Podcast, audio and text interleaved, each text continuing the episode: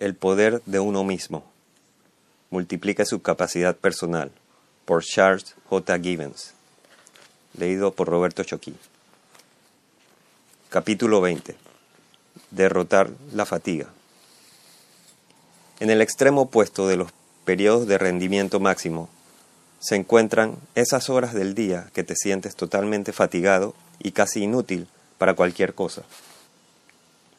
Si alguna vez te dijiste, Estoy muy cansado, lo haré después. Esa es una señal de que has entrado en tiempo de cansancio total. La fatiga parece una excusa natural para no actuar. Cuando se repite una y otra vez, establece un patrón de ineficacia personal. Te cansas y te detienes con frecuencia. Pero hay poderosas estrategias que puedes utilizar para superar la fatiga y reducir las horas de agotamiento que experimentas al día. Para lograr la máxima efectividad, lo mejor es emplearlas todas. Estrategia de éxito número 92. Continúa hasta dejar atrás la fatiga. La fatiga no tiene por qué estorbar tu avance hacia objetivos y metas. Estar cansado no es motivo para renunciar. Por el contrario, puede ser una señal de que ha llegado el momento de cambiar tareas, dejar el proyecto creativo que haremos mejor durante un periodo de rendimiento máximo y dedicarnos a otro que necesite menos potencia cerebral. Tienes un incontable número de actividades para elegir, pero descubrirás que, cuando llega el periodo de fatiga, puedes dedicarte con eficiencia a proyectos de menor prioridad. Muchas personas, cuando se cansan, tratan equivocadamente de continuar trabajando en cosas que requieren demasiada concentración y creatividad, solo para verse impedidas por la frustración. Otros se limitan a renunciar. El efecto de la reacción, fatiga, inactividad se torna entonces acumulativo y provoca la sensación de que estás quedándote cada vez más atrás. Si tomas la costumbre de abandonar una tarea solo porque estás cansado, tu mente comienza a jugarte sucio. Cada vez que te enfrentes a un proyecto difícil que requiera intensa concentración o creatividad, la mente despertará una sensación de fatiga para crear una excusa que le permita no iniciarlo. Los estados de alerta y de fatiga se presentan en ciclos de 90 minutos, más o menos igual que el hambre. Es probable que te sientas cansado durante 20 de cada 90 minutos que durante 60, los 60 restantes.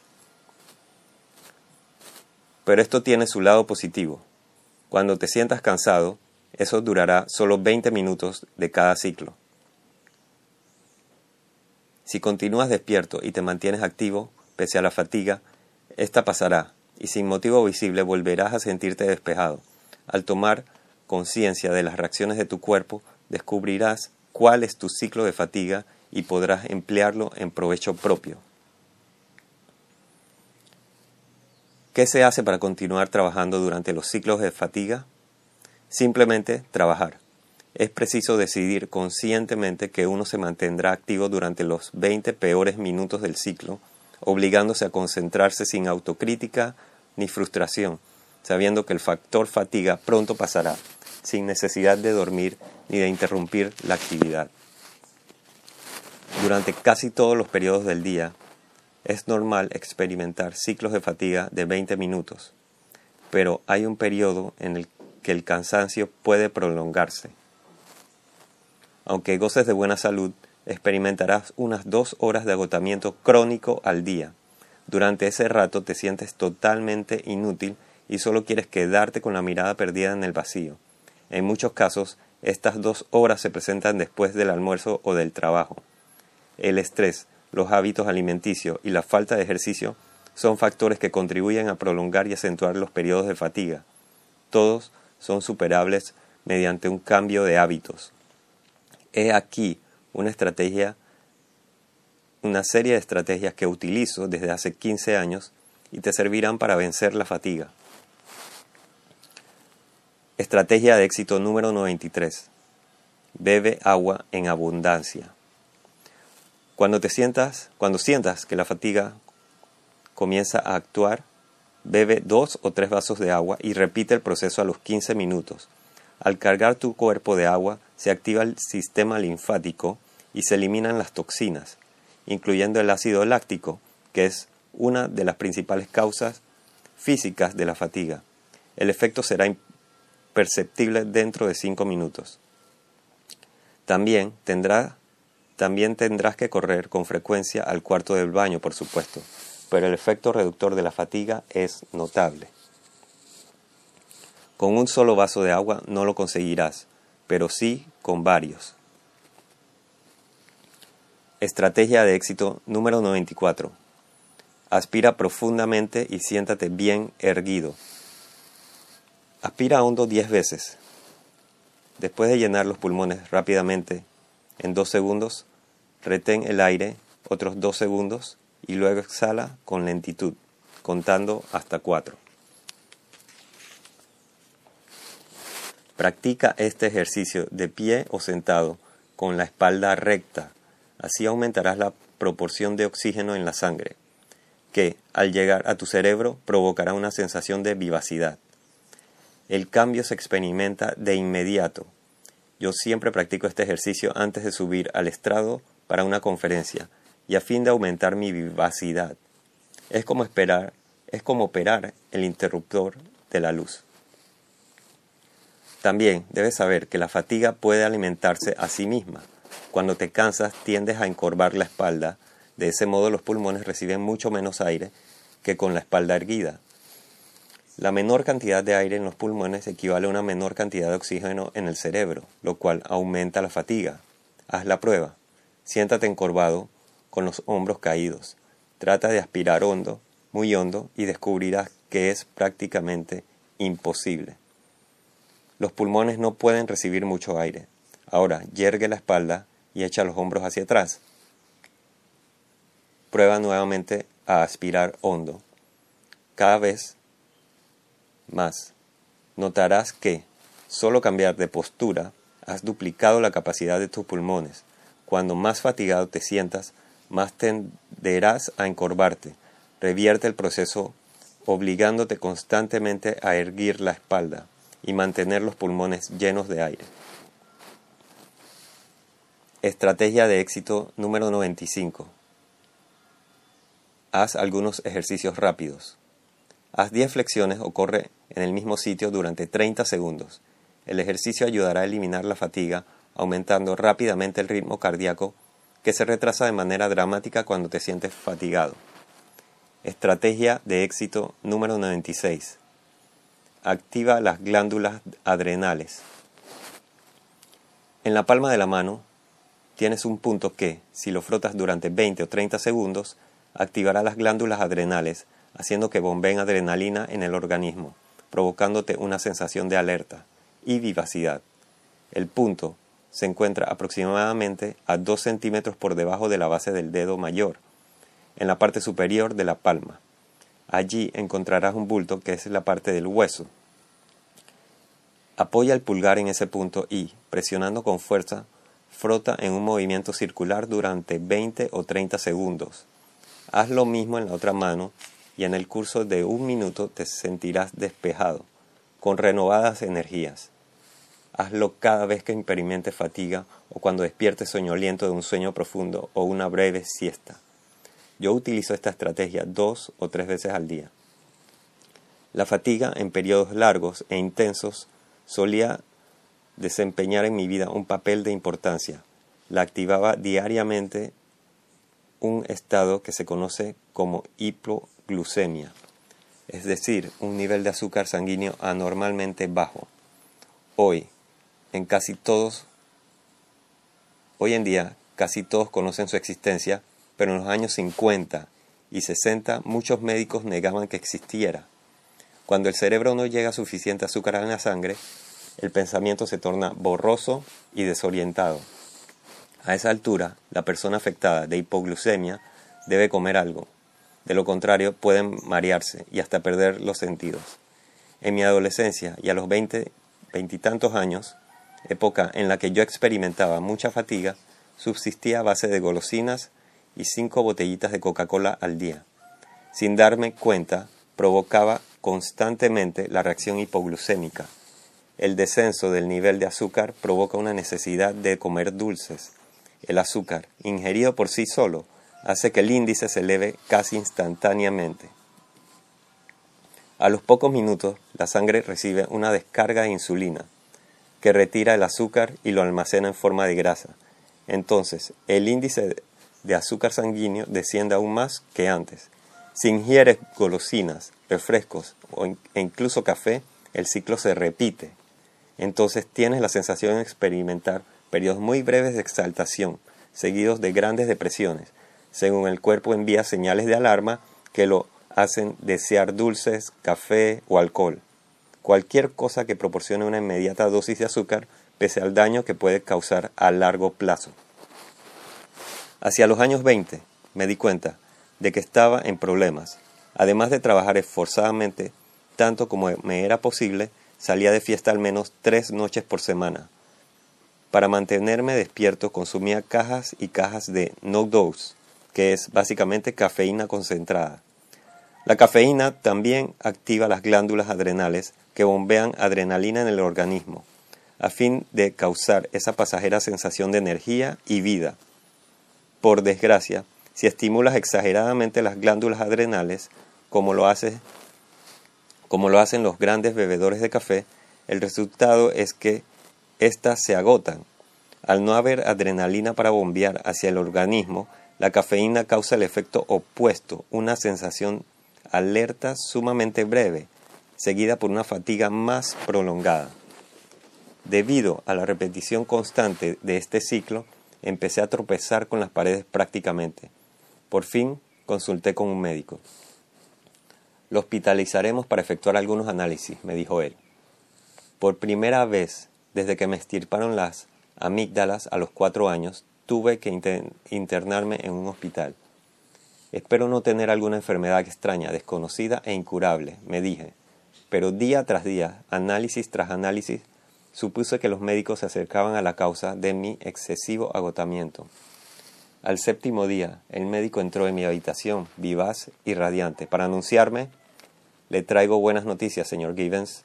Usted no tiene absolutamente nada.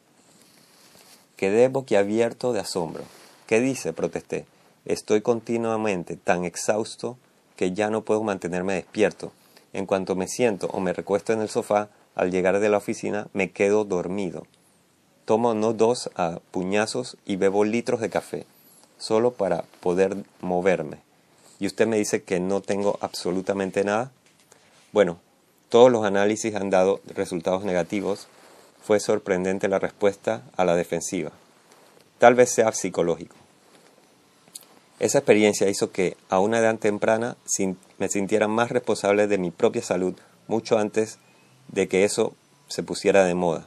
Comencé a observar que actos míos precedían la aparición de la fatiga y cuáles parecían eliminarlo.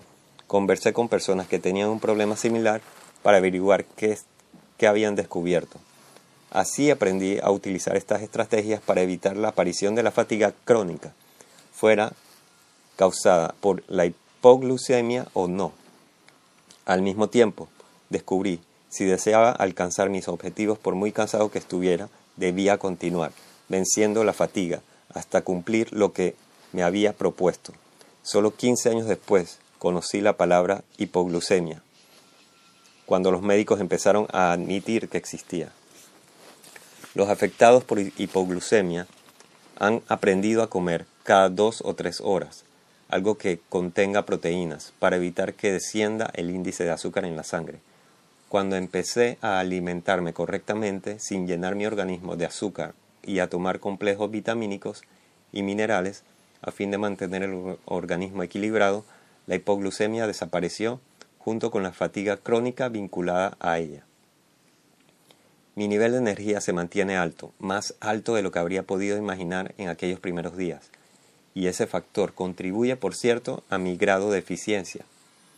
Si te sientes cansado y ansías constantemente azúcar, cafeína y dulces, prueba mi estrategia contra la fatiga Elimina esos elementos de tu dieta e ingiera alguna merienda rica en proteínas o verduras cada pocas horas. Puede que en los primeros días te sientas peor, En tanto el cuerpo rechaza la adicción al azúcar, pero después, si respetas el método, notarás un aumento de tu nivel de energía, vivacidad y equilibrio emocional, hasta que es, hasta es posible que duermas profundamente por la noche. Quizá te convenga también consultar con un médico o un experto en nutrición.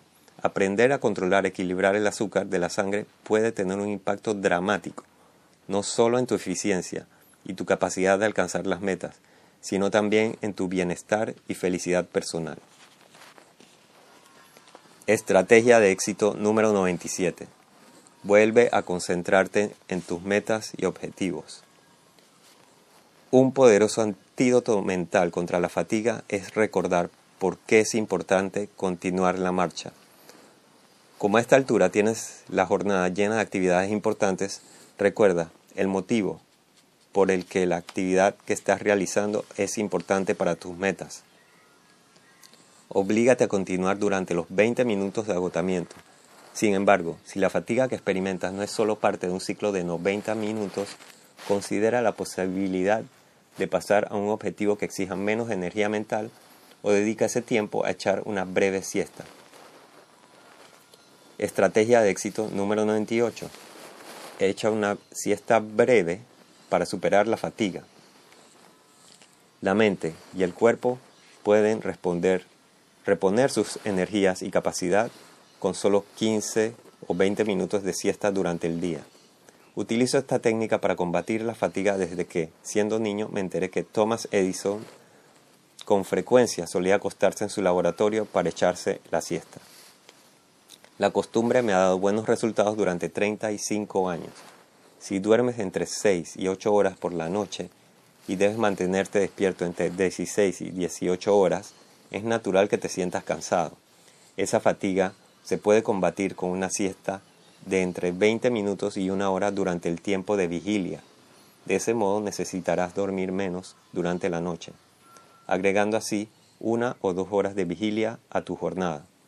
Pero lo más importante es que también aumentarás dramáticamente el tiempo productivo y efectivo. Agregar una sola hora productiva y efectiva al día equivale a, 300, a 360 horas al año, es decir, 45 jornadas adicionales de 8 horas.